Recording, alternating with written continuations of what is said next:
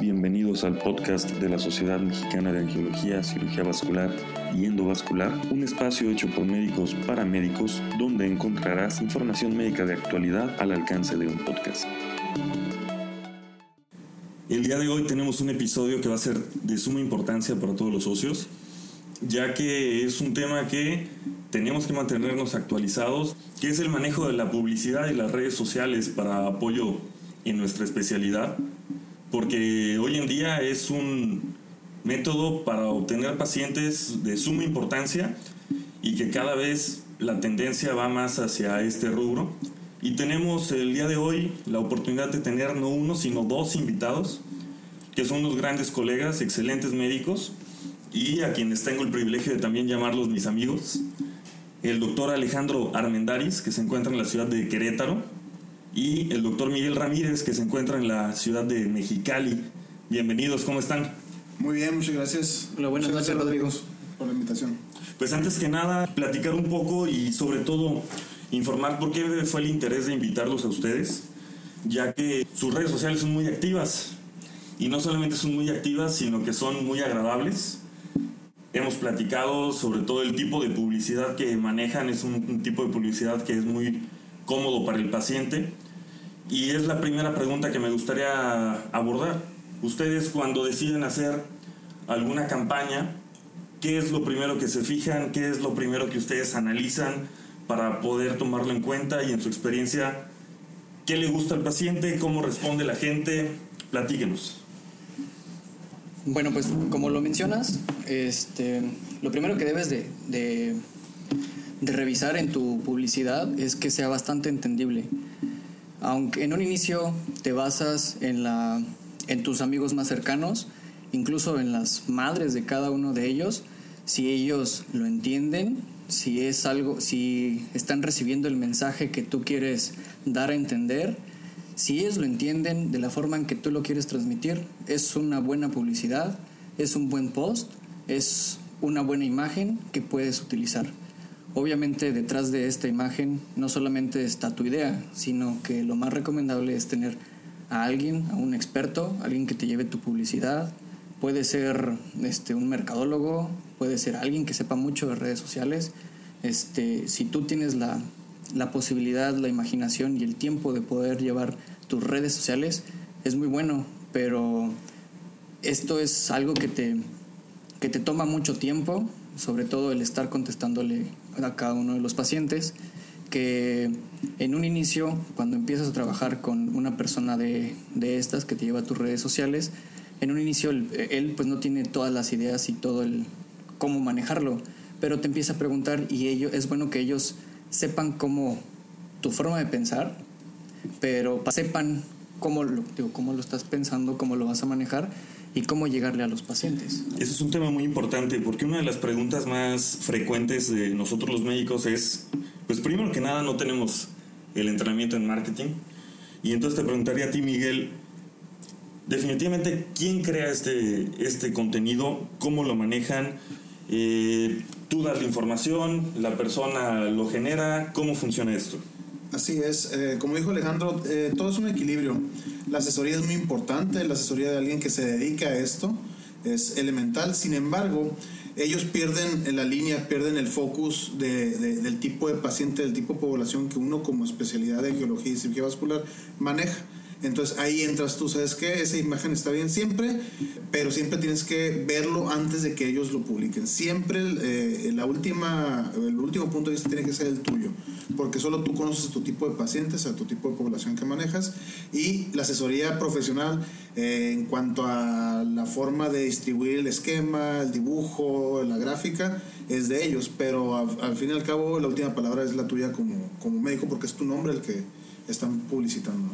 Tenemos eh, los médicos que de repente no se quieran meter tanto al tema de redes sociales porque no les gusta mucho el tema comercial de yo no quiero hacer una publicidad que genere likes, sino que quiero generar publicidades que realmente sean de contenido científico.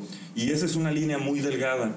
¿Cómo poder trabajar precisamente entre hacer una publicación que dé información, pero que también pueda ser atractivo al paciente sin caer en ese tema de una publicidad poco profesional, por decirlo así.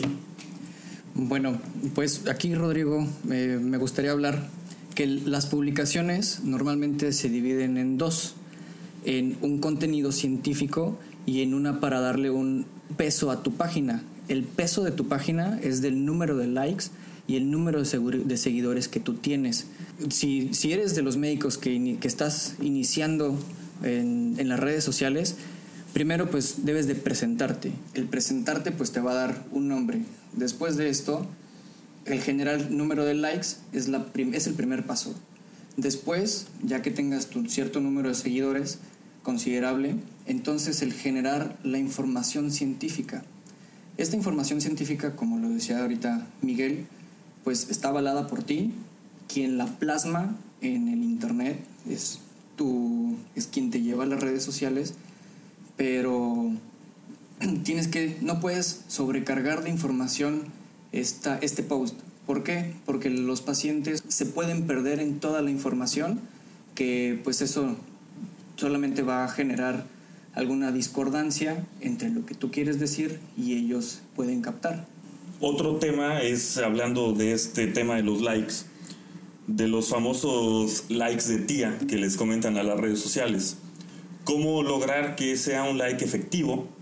Un like de una persona que realmente se vaya a interesar en concertar una cita contigo y no nada más una persona que le dé me gusta por poner me gusta o que quien le dé me gusta las publicaciones sean solo las personas que te conozcan, sino cómo lograr de verdad llevar estas publicaciones al objetivo que es un paciente nuevo, un paciente de primera vez. Más que nada, el tema, el tema que tú pongas es un tema muy común en tu, en tu manejo de especialidad, un tema complejo, desde el pie diabético, en nuestro caso, que es algo común, varices es algo común, o aorta, enfermedad de aorta, enfermedad arterial, que es algo más complejo que la gente común no entiende.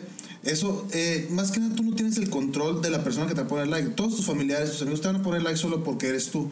Sin embargo, la información que tú, que tú plasmes, eh, tú vas a saber eh, a quién va dirigida. Si tú pones un tema común, enfermedades y palabras que la gente domine, en este caso, hablando de nuestra especialidad, pones arañitas, piernas hinchadas, obvio la gente va a saber de qué estás hablando y, tú, y un like de alguien que no te conozca, tú sabes que es alguien que está interesado. También existe el tipo de publicidad que va eh, dirigida a los referidores.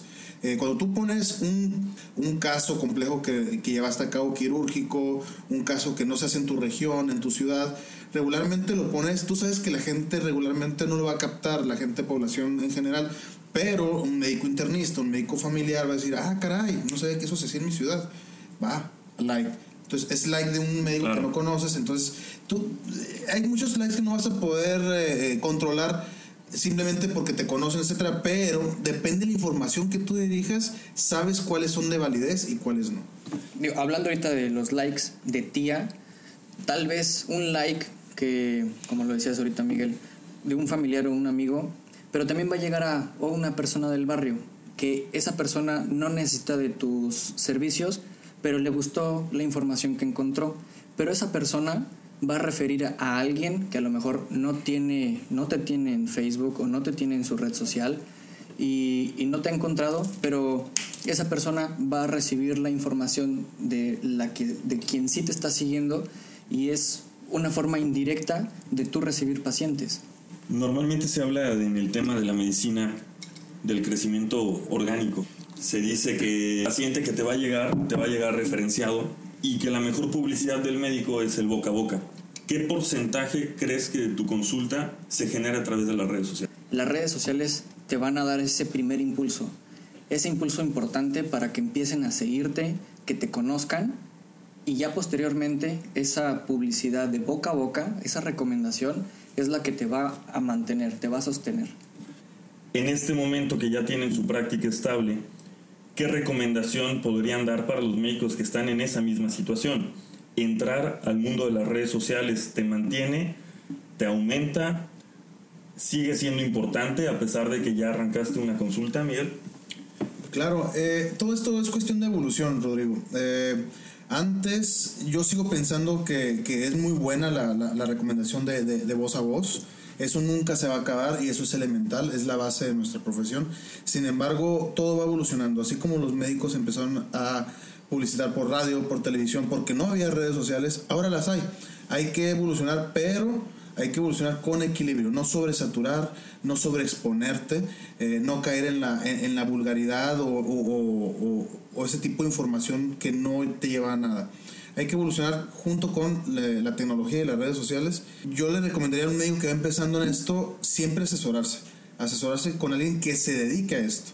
Como dijo Alejandro en un principio, el hacer esto tú por tu propia cuenta, al principio que tú llegas a la ciudad tal vez puedas hacerlo porque tienes el tiempo gracias a Dios empiezas a tener mucho trabajo y después no te va a dar tiempo. Un, eso es una cosa. Dos, el que tú lo hagas porque tengas tiempo no significa que lo vas a hacer bien, porque la verdad nadie nos enseña esto. Nosotros sabemos de medicina, no de, no, no de, de publicidad. Definitivamente consideran, Alejandro Miguel, es esencial contratar una persona. Más o menos cuánto le dedican a este en publicidades pagadas, ustedes las manejan o lo hacen solamente con publicidades orgánicas. En, bueno, pues es un tema, como lo dice Miguel, al inicio estás muy al pendiente de él y estás literalmente metido 24/7 en tus publicidades porque tienes el tiempo. Conforme pasa en el pasar de, las, de los días, de las semanas, pues ya empiezas a, liberarte de, ese, de, esa problema, de esa temática. Pero en un inicio, pues tal vez es un, es una inversión, una inversión un poco fuerte, que a lo mejor pensarán que es un gasto. No, yo no creo que sea gasto. ¿Por qué? Porque te va a redituar. Te va a redituar bastante bien y es, mi mejor consejo es que tengan a alguien que sea de, su confianza. ¿Por qué? Porque es tu imagen y es quien te está presentando a la sociedad. Entonces es algo bastante importante primer lugar, tienes que asesorarte, tienes que contratar a alguien que se dedique a esto, pero sin embargo tiene que llevar tu toque, tu, tu, tu, luz verde de que se publique. Y, sí, definitivamente no es un gasto, es una inversión en todos los sentidos. Para la población en general, para tus colegas médicos de otras especialidades que desconocen los tipos de, cosas nuevas que se hacen en tu ciudad e inclusive entre tus mismos compañeros angiólogos y lo hemos visto ahora entre nosotros tres que, por algo estamos aquí ahorita hablando de esto.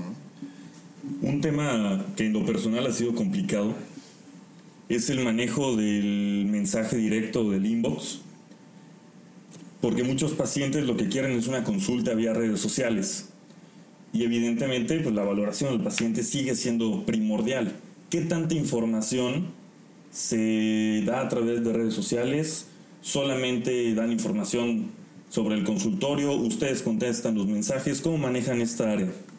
De forma inicial es dónde encontrarte, información de tu consultorio, información de tu consulta, de qué se trata, qué es lo que haces, qué les ofreces, tratar de convencerlos que vayan contigo porque pues hay más hay más peces en el, en el mar, ¿no? En el estanque, hay más angiólogos que pueden visitar. Pero ya cuando es un paciente eh, que ha ido contigo anteriormente y que te pregunta algo, dependerá mucho de la confianza que se tengan para saber si le puedes contestar o no lo que él te está preguntando. Hablando, Miguel, del paciente que por primera vez te está contactando, que te manda la foto de su mamá, mi mamá tiene esta úlcera, doctor, ¿qué le hago? ¿Qué le pongo? Lo ideal es eh, mantenerte primeramente frío es mantenerte frío y decirle, eh, es necesaria una valoración en consulta, es necesaria una valoración en persona, es necesario eh, explorar a tu familiar, a tu paciente o a ti mismo si es el paciente el que está refiriéndose como, como el paciente en sí. Eh, dar información del teléfono, como dijo Alejandro, de la ubicación de tu consultorio y nada más.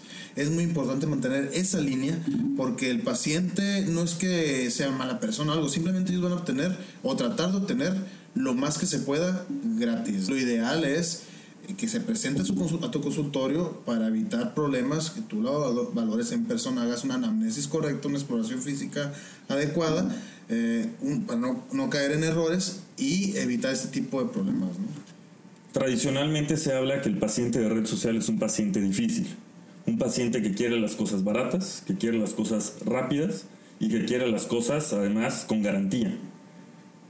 ¿Cómo manejar estos pacientes que nos abordan de esta forma, el que te dice yo quiero lo más barato, yo quiero lo más rápido, ustedes aceptan ese tipo de pacientes, prefieres no recibirlo a través de redes sociales, ¿Ponen alguna especie de filtro? ¿Cómo lo manejan?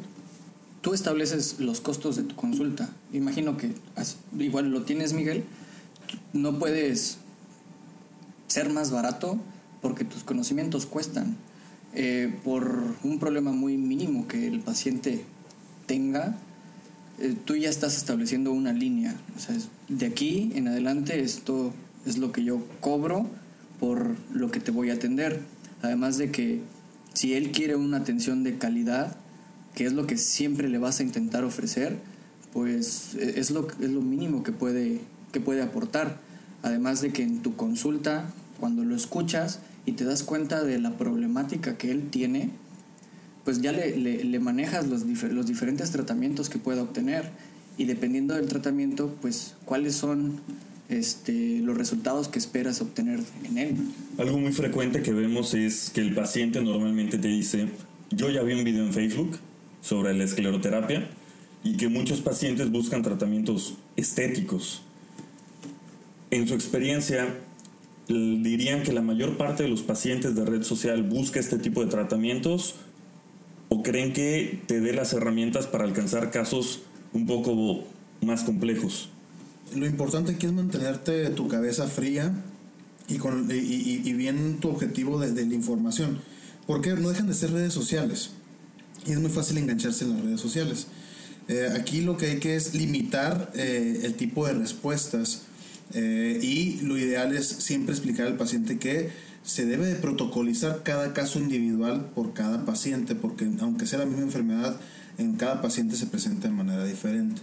Entonces, el paciente que ya exigiéndote ya un tipo de tratamiento en específico, desde ahí, no puedes tú explicarle por redes sociales, no, no, estás mal, eh, todavía tengo, hay que ver si tienes un problema de, enfermedad de válvulas, de reflujo venoso, no nada más voy a inyectarte, eh, bla, bla. No, no, es simplemente, tu caso requiere una valoración personal, te recomiendo agendar una consulta y se acabó. Respecto a este tipo de pacientes que recibimos a través de redes sociales, me gustaría hacerles una pregunta que si ustedes la quieren contestar, bienvenido.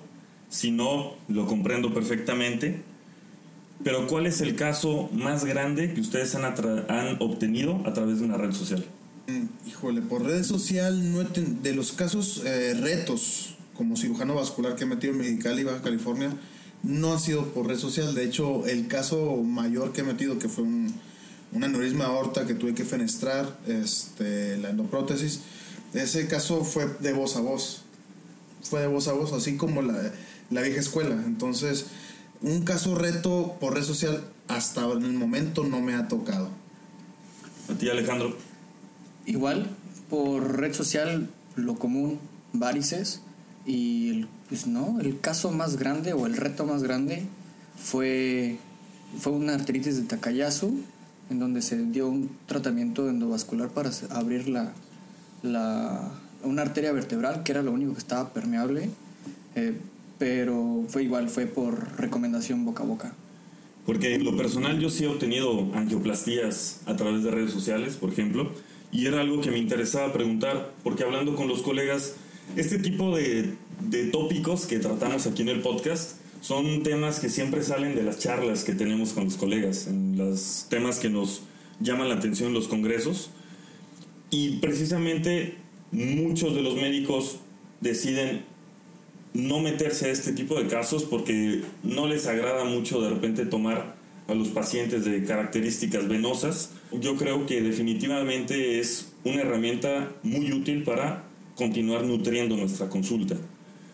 ¿Con qué frecuencia ustedes creen que sea lo ideal para mantener las publicaciones en una página? Eh, yo creo que no debes de sobresaturar tus redes sociales y el ritmo y la frecuencia de tus publicaciones las lleva tu, tu, tu gente de publicidad, tu asesor. Llevar un equilibrio, mandar información sencilla a público en general y de repente por cada tres publicaciones sencillas eh, aventar una publicidad de un caso complejo dirigida a tus compañeros médicos de otras especialidades que sepan que eso se hace en su ciudad por si hay un caso de esos que les caigan. La frecuencia viene siendo de dos a tres veces por semana. Los días lunes es cuando las personas son más receptivas. Los lunes, los viernes son muy malos días para estar subiendo alguna publicación, pero el domingo, pues, domingo o sábado en la mañana son buenos. Entonces normalmente los días que se suben las publicaciones de dos a tres por semana son lunes, un jueves y sábado o domingo por la mañana. Miguel, tú además de redes sociales manejas lo que es publicidad fija, se podría decir, que es a través de espectacular. Ajá. ¿Qué tanto has notado el beneficio de este tipo de publicidad? Eh, la publicidad aparte de redes sociales, lo que es Instagram y Facebook, ah, que llevo en Mexicali, es de pantallas fijas en, en, vías principales con, con spots eh, seguidos eh, y que sin sonido, con, con, gráficos y esquemas sencillos y el teléfono y tu nombre. Y comerciales en, en televisión, en televisión norteamericana, ya que vivo en frontera eh, explicando tu especialidad, qué es lo que haces, sencillo, y dónde te pueden encontrar y teléfono. Sí, me, sí, sí tengo pacientes de eso, sí he tenido retribución en cuestión de, de, pacientes. Eh, la recomiendo y más cuando es una ciudad pequeña.